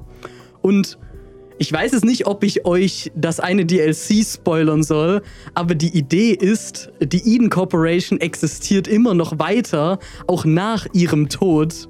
Und sie wurde effektiv durch ihre eigene KI mit ihrer Stimme ersetzt. Und das ist halt das, das, das eine Big Plot Reveal am Ende von einem der DLCs. Hm, okay. Und da mobbt die dich halt auch richtig heftig als Protagonist, wenn du halt versuchst, ihre Basis zu zerstören, hier das anzugreifen. Und dann mobbt die dich und sagt dann halt, ja, du weißt doch aber, dass das, was du gemacht hast, vollkommen insignifikant ist im Vergleich zum größeren Bild. Und dann muss natürlich Rico, also der Main Protagonist, natürlich auch wieder schnippisch antworten. Und oh man. Und ja, die Anspielung vorhin zu Di Ravello, naja, gut. Ja. Okay. Er ist einfach der Diktator im Spiel. Ja, Jona, also bei Microsoft lief ja offensichtlich jetzt nicht alles so geil. Äh, haben vielleicht andere Tech-Firmen auch, sage ich mal, irgendwie versucht, jetzt in das Game einzusteigen. Weil ähnlich wie ich ja auch letztens schon mit den Autos gesagt habe, dass die anderen Autohersteller ja auch nicht einfach sagen werden, ja, dann macht das Tesla wohl ab demnächst. So kann ich mir nicht vorstellen, dass Google halt diese diese äh, hö- höchste Alarmstufe eingeschaltet hat und jetzt die ganzen Engineers da saßen und sich dachten, ja, dann gehen wir über Pleite. Tschüss. Ja, wie du am Anfang des Themas schon gesagt hast, da hat ja Google direkt gesagt, wait, wait, was passiert hier? Wir müssen direkt selbst da unsere AI dann direkt droppen dazu. Die haben ja, sind ja die Autoren von dem Google Bard, was prinzipiell genau das gleiche ist, mehr oder weniger, bloß halt für, für Google. Und da sie sehen tatsächlich auch diese Prompts, also das, was es dir anzeigt, auch exakt genauso wie bei Bing mehr oder weniger aus. Ja. Also so unterschiedlich sind jetzt nicht erstmal visuell, von den Antworten definitiv, wie die funktionieren, aber für den Nutzer macht es wahrscheinlich nicht so wirklich einen Unterschied. Und die haben halt sich gedacht, shit, was machen wir jetzt? Und haben einfach Google Bart überstürzt erstmal vorgestellt. Also haben das zeitlich komplett vorgezogen und es war einfach nur schlecht, was passiert ist. Also da wurde für die Präsentation erstmal das Smartphone vergessen, auf dem Ja, das das, gezeigt gehört, ja. werden sollte. Ja, war, war ein bisschen wack, aber na gut, sie haben es halt trotzdem hinbekommen. Und in dem Werbevideo, was sie dann mal ins Internet gestellt haben, hat tatsächlich Google Bard eine falsche Antwort gegeben. Ja, ja. Das, für was wir die ganze Zeit immer schon gewarnt haben, dass du dir halt nie sicher sein kannst, ob das korrekt ist, was dir die AI gesagt hat. Und genau das ist im Präsentationsvideo passiert. Das ist aber auch interessant. Aber war das live? Wurde das live gestreamt oder warum Nee, ist das, das- das- das ist einfach nicht aufgefallen? Nee, es ist einfach nicht aufgefallen, Ja. beziehungsweise ist dann halt einfach im Nachhinein dann Reuters aufgefallen. Die haben gesagt, warte mal. Wait. ja, Das, was dort so steht, das stimmt aber eigentlich gar nicht. ja. Und du kannst dir ja bestimmt vorstellen, was dann direkt mit dem Aktienkurs von Alphabet passiert ist. Ja. ja, gut. Und ich bin halt auch dafür, lieber zu warten, bis einfach das, diese AI-Systeme gut funktionieren. Und anstatt jetzt einfach so eine, so eine half, so eine half gewogte Lösung jetzt zu haben, das ist halt ein bisschen meh. Also bei, bei Bing kann ich das ja verstehen, weil die haben das ja jetzt, die Konversation erstmal nur auf fünf Fragen limitiert, sodass das alles im Rahmen bleibt. Halt einfach ein guter Fix, finde ich. Und dann sagt es einfach. Naja, na Band-Aid-Fix, aber ja. ja, es ist halt ein Band-Aid-Fix, aber er ist auf eine gewisse Weise gut. Weil dann sagt es einfach, ja, okay, frage mich nach einem neuen Thema. Dann klickst du auf den Button und dann kannst du halt Bing nach einem neuen Thema fragen. Mhm. Natürlich ist es auf eine gewisse Weise ein Band-Aid, aber es ist halt das beste Band-Aid, was du gerade haben kannst. Mhm. Verstehst du? ja. Ja, und ich würde halt auch echt bei diesen Such-AIs lieber warten, bis es einfach funktioniert. Und bis du dann nicht halt irgendwie so einen nervigen Teenager auf der anderen Seite dann nach der Frage 15 hat, weil ehrlich gesagt kann man dann auch mit echten Leuten reden, wenn man genervt werden will. weißt du, Bing muss mir dann nicht sagen, ja, um jetzt nochmal zu dem Beispiel zurück, von vorhin zurückzukommen. Jona, äh, also du brauchst jetzt echt keine guten Themen für die Crunch-Time. Lass doch erstmal deinen Podcast populärer werden. Weißt du, ich muss doch nicht sowas hören. das muss man sich doch nicht antun. Ja. Und ja, dann, dann warte ich lieber, bis einfach alles, Ja. bis einfach alles geil ist, anstatt jetzt halt eine schlechte Lösung zu haben. Wieland, ich habe noch eine richtig Galaxy Brain Idea dazu. Die habe ich tatsächlich auch bisher noch nicht so im Internet gefunden. Okay. Also das war halt wirklich ein, ein eigener, ein Quantensprung? Naja, nein, ich würde es jetzt keinen Quantensprung richtig nennen. Aber naja, gut, AIs zur Suche zu benutzen, ist auf eine gewisse Weise ein Quantensprung. Ein bisschen. Zumindest, wenn es funktionieren würde. Richtig. Auf jeden Fall finde ich eine geniale Idee. Microsoft hat ja jetzt nicht nur die neue Such-AI, sondern besitzt ja auch VS Code und GitHub Copilot. Und du verstehst vielleicht schon, auf was ich hinaus will könnte ja, während man programmiert und dann in der Konsole ein Fehler oder sowas auftritt, könnte direkt Microsoft sagen, okay, ich suche nach diesem Fehler oder was auch immer bei dir aufgetreten ist, dann direkt schon mal auf Bing und das schlägt dann halt auf guckt dann natürlich bei Stack Overflow nach, was dann die Lösung dafür ist. Und dann kann das dir, ohne dass du deinen dein VS Code verlässt, kann es dir direkt dann die Optionen anzeigen und die dann auch so anpassen, dass die mit dem Rest deines Codes funktionieren. Halt ein, das, was ein bisschen beim Copilot bisher fehlt.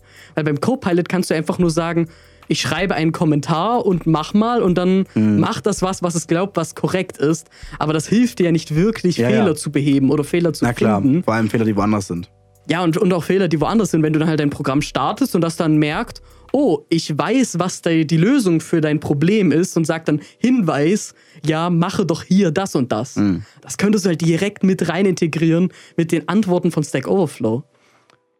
Heftig. Das äh, funktioniert tatsächlich sehr gut. Also ich muss sagen, obwohl ich ja GitHub Copilot habe, habe ich auch schon des Öfteren lieber ChatGPT benutzt für meine Programmierprobleme. Denn wie gesagt, ja, Copilot schlägt dir halt so die nächsten Zeilen vor, wo du deinen Cursor hinsetzt. Aber ich hatte zum Beispiel halt so Probleme, dass ich irgendwie TensorFlow-Code aus einer alten Version hatte und der hat dann nicht mehr funktioniert, weil ich eine neue Version von TensorFlow hatte. Ja, also, das, das, das, das typische Informatikproblem. Also habe ich einfach gesagt, hey, dieser Code funktioniert nicht mehr, weil ich jetzt eine neue Version habe. Wie muss ich ihn ändern, damit das jetzt in der neuen Version funktioniert? Und, dann, und, und ChatGPT so, na, kein Problem, das hier ist der neue Code. Ich so, Dankeschön, tschüss. So, das war richtig gut. Ey, das ist echt genial. Ja. Ich Deswegen, hätte nicht gedacht, dass das geht. deswegen, das ging richtig gut. Das fand ich, das fand ich wirklich gut. Und das kann halt Copilot nicht. Ja gut, angeblich soll ja die, die Bing AI noch ein bisschen stärker sein, angeblich als ChatGPT. Also vielleicht ist das dann, vielleicht kann das dann ja doch noch richtig geile Ma Sachen machen in Kombination mit dem Copilot, der jetzt schon, wie alt ist? Zwei Jahre? Ja, stimmt. Mhm. So? Dass dann praktisch wie einfach eine neue Copilot-Version rauskommt, wo das dann so ein bisschen mit integriert ist, die, das, was halt Stack Overflow dazu sagt. Dass es Mhm. einfach so eine priorisierte, so einen priorisierten Einfluss hat auf deinen Code, auch bei Fehlern und so.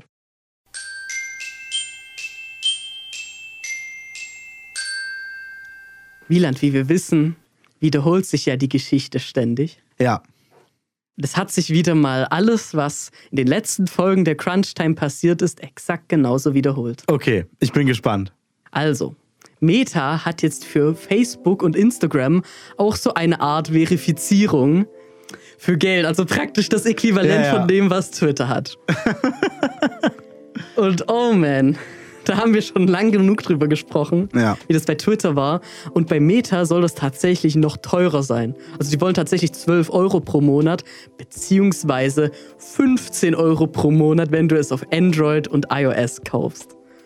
Und das halt wieder so ein richtig großer Slap ins Gesicht. Ui. Und, und ich, ich mag das halt auch auf eine gewisse Weise, weil ich finde das halt auch ein bisschen nervig, dass bei den Spielen, dass dann ja die, die, die großen Häuser wie jetzt Apple und Google dann halt bei ihren Play Stores sagen, naja, okay, nee, 30% davon, was ihr ausgebt, kommt jetzt zu uns und ihr dürft keine alternativen Payment Providers haben und ihr dürft auch nicht auf irgendeine Website verlinken, wo man das dann kaufen kann, auf eine gewisse bestimmte Weise, weil dann würde uns ja Geld verloren gehen. Und dann sagen einfach die Hersteller, naja, wenn ihr es halt im Internet kauft, kostet es einfach weniger als in der App. Ja. Und ich glaube, das ist ein gigantisches Incentive für Nutzer, dann tatsächlich auch weniger das Handy und einfach dann mal an den PC zu gehen und dort mal das zu benutzen. Vielleicht merken sie auch, oh, Facebook ist halt irgendwie viel geiler am PC oder so, weil du einfach Ja. viel mehr sehen kannst und du hast direkt die Freundesliste auf der rechten Seite und wie auch immer. Das könnte ich mir echt geil vorstellen, dass einfach mehr PCs das Internet benutzen, weil das stört mich irgendwie so ein bisschen, dass so wenige immer mit dem PC im Internet sind, sondern wenn du mal die Statistiken anschaust, sind 95% der Geräte im Internet Mobilgeräte, Ja. also Tablets und Smartphones. Ja. Ja, gut.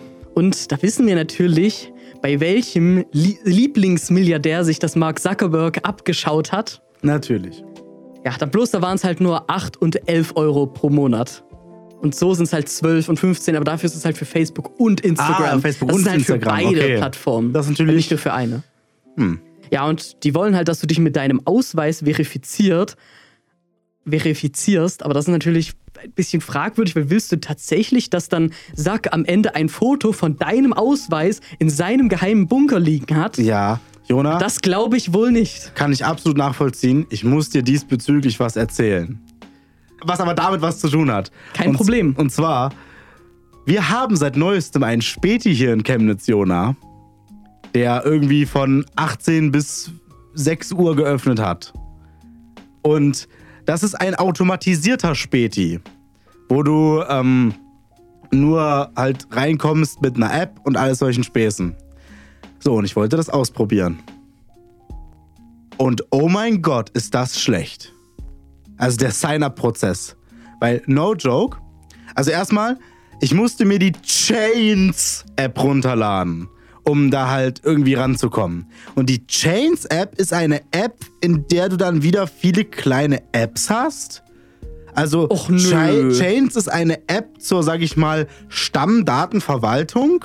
Also die Idee ist praktisch, du gibst Chains all deine Daten und dann kannst du praktisch sagen, oh okay, ich kann jetzt hier an der Corona-Teststation. Ich muss, mich, ich muss mich nicht bei der Corona-Teststation anmelden, sondern ich sage Chains einfach, teile meine Daten mit dieser Corona-Teststation.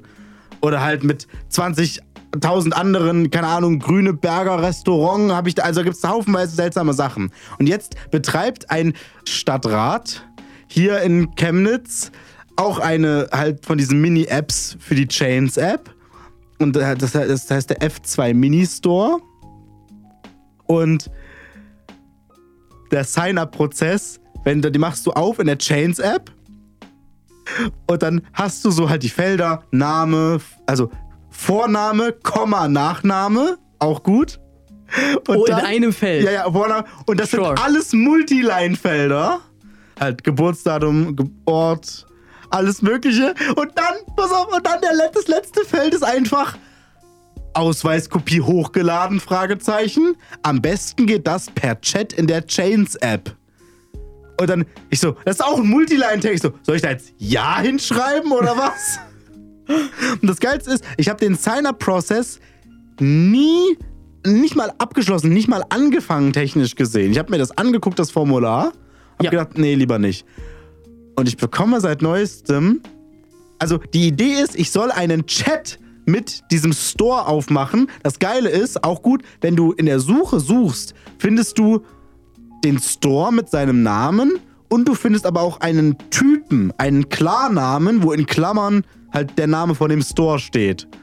Jetzt soll ich auf eigenes Risiko einem oder vielleicht am besten beiden von diesen Kontakten per Chat in dieser wacken Chat-Funktion von der App am besten so Fotos von meinem Ausweis schicken. Die höchstwahrscheinlich nicht verschlüsselt ist. Ich, weiß ich nicht, Digga. Weißt du, Das solche. ist what the fuck. Oh man, das sind halt die einfachsten Apps, die man hacken kann. Das ist halt dann die Webserver. Das ist halt, Ja, das ist so, what the Und dann fuck. wird das höchstwahrscheinlich dann noch unverschlüsselt oder whatever übertragen. Oder nur über HTTPS höchstwahrscheinlich. Und dann, äh, Oh Gott, aber das ist so, nee, ich meine, so hart brauche ich jetzt nicht ähm, meine Röstzwiebeln nachts um drei. Dass ich euch da jetzt Fotos von meinem Ausweis schicke, vor allem in einem Chat. Das ist so, ich meine, natürlich, es könnte technisch gesehen genauso unverschlüsselt sein, wenn ich bei Teilauto meinen Ausweis in diesem Prozess hochlade, der integriert ist. ja, natürlich. Aber trotzdem ist das noch ein ganz anderer Beigeschmack, wenn ich irgend so ein Webformular habe, wo ich dann das Wort Ja in ein Feld eintrage und dann in irgendeinem Chat einem von zwei Accounts Fotos von meinem Ausweis schicke in irgendeiner Chatfunktion von irgendeiner App. Und ich bekomme jetzt seit kurzem immer wieder Nachrichten im Chat mit diesem Store. Da steht so, hey Wieland, möchtest du deinen Anmeldeprozess nicht abschließen? Ich so, hey, wieso? Wieso kann der mich kontaktieren? Oh nein. Ich habe mich nicht angemeldet das. dort. Holy fucking, what the fuck? Nein. Ja, also ich habe, ich habe Erfahrung mit, von bei wem will ich, dass mein Ausweis da rumliegt. Okay, also jeder, der sich ein bisschen mit Computersicherheit oder Mensch-Computer-Interaktion auskennt, hatte also jetzt erstmal einen Herzinfarkt. Ja, Oh man, und alle restlichen Hörer, schön, dass ihr noch dabei seid. ja, schön, dass ihr nicht umgefallen seid. Ja, das wollte ich bloß sagen zum Thema verifizier mal deinen Ausweis. Auf jeden Fall ist das, würde ich mal sagen, vielleicht sogar schlimmer, als dass Zuckerberg ein Bild deines Ausweises hat. Ja. mm, Gut, okay. Ja. Auf jeden Fall mal wieder zurück zum Metathema. Die wollen halt auch sagen, dass du dann einfach einen besseren Schutz gegen Identitätsdiebstahl auf der Plattform hast, weil dann hast du dich halt mit deinem Ausweis verifiziert, dann bist du halt garantiert die Person. Das richtet sich natürlich vor allem an Influencer, Politiker und so Prominente natürlich. Ist ja, denke ich, logisch, dass es dann nicht 5000 Elon Musk Twitter-Accounts gibt, bloß dann halt auf Facebook. ja, gut. Und die wollen auch sagen, okay, du hast einen schnelleren Zugang zum Support-Team und deine Posts sind auch sichtbarer. Also ein bisschen das, was Elon Musk bei Ach sich Gott. auf Twitter gemacht hat, bloß halt nicht ganz so extrem. Und das heißt, die wollen dir halt auch wieder einfach nur Geld abziehen für halt so ein paar Funktionen, die es eigentlich Fun- gibt, ja. Scheinfunktionen, die es halt eigentlich schon so gibt, aber halt noch geiler. Ja, Oh das ist halt einfach echt Mist, dass es dann, dass dann das Verifizierzeichen genauso wie auf Twitter einfach nichts mehr bedeutet. Ich glaube, diese Plattformen wollen sich selbst zerlegen. Weiß ich nicht, was, was, was der Spaß soll. Dass das Meta so gesehen hat, was bei Twitter passiert ist und die Schlussfolgerung daraus nicht war, nice, ein Konkurrent macht sich selbst kaputt, sondern die Schlussfolgerung ist, nice, lass das mal auch machen. Ja. Da bin ich sehr seltsam. Wieland, deswegen habe ich doch gesagt, dass ich doch die Geschichte unbedingt wiederholen muss. Ja, da hast du recht. Facebook wird, sofern die jetzt halt keine krasse, kein krasses Rebranding, Reworking oder halt irgendeine Revolution haben, wird das definitiv zusammen mit den Boomern aussterben. Da gibt es halt eigentlich keine Frage. Und halt die 1% Chance, dass es mit dem Metaversum etwas wird, darauf würde ich halt echt jetzt nicht hoffen wollen. Weil das ist halt einfach nur ein, eine echt große Geldverschwendung dafür, dass es halt vielleicht klappen könnte und Leute es vielleicht benutzen wollen. Weil wir haben ja schon mal in der Metaversum-Folge darüber geredet, eigentlich will niemand im Metaversum leben. Und die einzige Chance, die dieses System hat, ist, dass die, die ganzen Firmen einen dazu zwingen, weil die natürlich wieder eine Machtstellung haben und dann sagen können, ja, okay, nein, jeder muss jetzt im Metaversum leben. Hier, wir geben euch Geld, kauft euch hier das, das MetaQuest 3000 Und dann arbeitet ihr ab jetzt im Metaversum. Genauso wie jetzt auch alle Firmen ja wieder gesagt haben, oh, okay, ihr müsst jetzt wieder alle ins Büro kommen. Da war jetzt, glaube ich, ich weiß nicht, war das jetzt Meta oder Amazon? Die waren jetzt tatsächlich die letzten, die jetzt von den großen Firmen, die jetzt alle wieder ins Office zurückgesogen haben, weil da kannst du ja mehr Produktivität aus deinen Sklaven rausziehen. Das exakt das gleiche ist auch bei Apple und Samsung passiert. Genau das gleiche. Oder halt auch den anderen Android-Hersteller natürlich, weil wofür braucht man denn hier den, den schönen Port, mit dem man noch seine Kopfhörer anstecken kann? Oh ja, hm, aber die Handys, die müssen doch alle immer dünner werden und weniger Akkulaufzeit haben. Hm. Aber die bessere Kamera natürlich, oh boy. Ja. Und natürlich muss, muss das Top-Flagship-Phone mehr als 1000 Euro kosten. Mittlerweile glaube ich dann eher sogar in die Richtung 1800. Weil sonst ist es ja nichts Weil, wert. Ja. weil sonst ist es ja nichts wert. Ich so, was? ja. Weißt du, ich dachte mir schon damals, als, als das OnePlus One rauskam, ich so, oh mein Gott, das ist halt richtig heftig. Aber das ist halt für, für Smartphones sind halt die aktuellen geilen Smartphones halt ganz schön teuer eigentlich. Mhm. Hatte ich schon damals das Gefühl. Und heutzutage ist der Markt einfach nur komplett zerstört. Weil nur die allerwenigsten können sich halt das neueste Smartphone kaufen. Ja. Ich verstehe halt nicht, wer die sich dann holt. Und wer dann sagt, ja, okay, fast 2000 Euro sind dafür gerechtfertigt, dass mein Prozessor um 5% schneller ist und die Kamera um 5% besser ist. Und die restlichen Sachen sind halt nur Marketing, Talking Points von Apple, wo die gesagt haben, oh ja, aber der Chip und oh ja, hier die, der Schutz, dass du dein Smartphone garantiert nicht reparieren kannst, der muss doch integriert sein, dafür müsst ihr doch zahlen. Genau das gleiche ist ja auch bei, den, bei dem neuesten iPad gesehen, äh, passiert. Da habe ich auch einen Short von dem Marcus Brownlee dazu gesehen. Der hat auch gesagt, das Einzige, was sie bei dem neuen iPad geändert haben, war tatsächlich nur der Chip, die Kamera und sie haben gesagt, ja, okay, deswegen könnt ihr euch jetzt halt erstmal ein neues iPad kaufen. Für wie viel Euro auch immer. Ja. Und natürlich der Wechsel zu USB-C, weil das ist ja der Superior Port und alle anderen so, ja, das, das war ja schon die letzten zehn Jahre. Was ist passiert? Ja. Aber jetzt musst du dir auch einen neuen Apple Pencil kaufen, weil dein alter funktioniert natürlich Ja, dann musst du logischerweise den neuen, nicht neuen Apple. Pencil kaufen, dann brauchst du höchstwahrscheinlich noch ein USB-C-Ladegerät, weil es hat ja nicht jeder alle Apple-Produkte und hat somit schon alle Charger für alles da. Und wenn er Glück hatte und zu seinem anderen Apple-Produkt überhaupt ein Charger mitkam. Natürlich. Weißt du was? Smartphones sind eigentlich nur noch ein Scam heutzutage. Ja. Und dann kaufst du dir dann das, das, das Low-Level-Modell dann für 400 Euro, was dann tatsächlich mal nice ist, was dann halt trotzdem noch den AMOLED-Bildschirm hat und trotzdem noch die geile Akkulaufzeit hat. Aber die Kamera ist dann halt nicht so geil. Du hast dann höchstwahrscheinlich kein, kein ähm, wie heißt das, Kos äh, kabelloses Laden, obwohl es das schon seit immer gibt. und ich so, what the hell? Literally 1984. Ja, und ich so, und ich so, man, du kannst es halt nicht mal kontaktlos laden. Und, und es hat dann natürlich nicht 5G, weil das wäre auch ein geiles Feature, wofür man dann ja extra zahlen könnte. Und dann bekommst du einfach halt ein Handy, was in manchen Aspekten richtig geil ist. Und in den anderen Aspekten sagen die, ja, kauf dir doch das Smartphone für 1500 Euro. Und mittlerweile macht das jeder Hersteller so teuer. Hm. Das nervt halt schon. Ja. Ich würde ja halt sagen, so ja, greift zu solchen Marken wie Huawei und Xiaomi, aber da ist, Na, dann, halt- da, da, da ist dann halt wieder. Ich, ich, bin, ich, ich mag mein Xiaomi-Handy. Es war halt auch nicht krass teuer und funktioniert sehr gut, aber ja, da ist dann halt immer das Problem, sozusagen, wie viel halt äh, dann die CCP da mitbekommt von dem, Ja. was ich auf meinem Handy so für, für, für interessante Dinge mir angucke. Und dein Video von unseren Smooth My Balls Sponsorships ja, natürlich. ja, ja.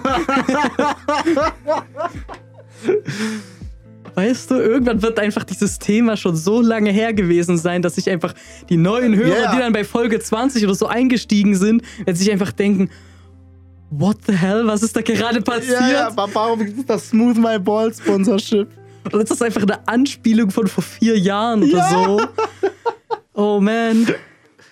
Also im September, da wird, glaube ich, die Crunch Time vier Jahre alt. Was? Vier Jahre? Ja, weil wir haben im September 2019, glaube ich, angefangen. Oder Oktober? Mein, oh mein Gott. Ja, September. Ja, also, Seit das ist halt vier insane. Jahren machen wir den Sch Du musst halt sehen, unsere Folge 6 war ja im März, wo Corona angefangen hat. Ja. Das war, glaube ich, unsere, Folge 6 oder 7 oder so, Ja. circa. Und das ist halt insane. Oh Wir machen Gott. schon seit fast vier Jahren Crunch-Time jeden Oh Monat. Gott. Wir sind jetzt auch bei Folge 41, also Ja, ist ja, ja. auch irgendwie logisch, dass es jetzt schon fast Ja. vier Jahre sind. So, Jona, die Leute, die uns hören, tun das natürlich absolut freiwillig und sind nicht dazu gezwungen worden. Hoffe ich zumindest. Also zumindest von uns wird niemand gezogen. Vielleicht liegt irgendwo, keine Ahnung, ein Pärchen im Gras. Weil es ist ja sehr warm jetzt für Februar geworden in letzter Zeit. Vielleicht liegt irgendwo ein Pärchen im Gras und der, der Boy ist halt extrem enthusiastisch und sagt, hör dir das an, Schatz. und sie denkt sich auch nur, okay. Aber zumindest von uns wird niemand gezwungen, die Crunch-Time zu hören. Das heißt, wenn, wenn am nächsten vierten Sonntag im Monat die Leute auch wieder komplett freiwillig die Crunch-Time hören wollen, wo können sie das denn tun, Jona? Also, wenn ihr die live hören wollt, habt ihr schon gehört, am vierten Sonntag im Monat, da schaltet ihr einfach mal um 18 Uhr entweder 102,7 Megahertz auf UKW rein oder, na gut, jetzt benutze ich mal die Begriffe, wie wir es vorhin etabliert haben. Ihr drückt einfach mal auf den Sendersuchelauf bei DAB+. Weißt du, das klingt halt schon echt dämlich. Also genau, dann schaltet lieber das Bukett 5b an. Das klingt sehr gut im Vergleich dazu. Oder geht auf radio-unique.de, klickt einfach mal dann auf Webstream, dort könnt ihr dann auch einfach direkt die Crunchtime hören. Euer superiores Programm am jeden vierten Sonntag im Monat. Genau. Und wenn man es verpasst hat am vierten Sonntag im Monat, wenn man vielleicht gerade irgendwie auf einem Spieleabend war oder so, wo kann man sich das dann nachher nochmal anhören? Ja, das ist schlecht. Nein, jedenfalls, man kann das natürlich auf Spotify nachhören. Sucht einfach mal auf Spotify nach die Crunchtime. Alternativ könnt ihr auch einfach auf diecrunchtea.me slash 41 gehen. Dort findet ihr jetzt natürlich auch noch die Beschreibung, die Shownotes, alle Links dazu, Links zum Podcast-Feed, Link zu Apple Music, Link zu Spotify. Also ihr könnt doch einfach dort nochmal hingehen auf diecrunchtea.me slash 41 und dort findet ihr einfach alles. Das ist super. Dann würde ich sagen, wir hören uns einfach in einem Monat wieder und mal gucken, was bis dahin so passiert. Macht's gut. Ciao!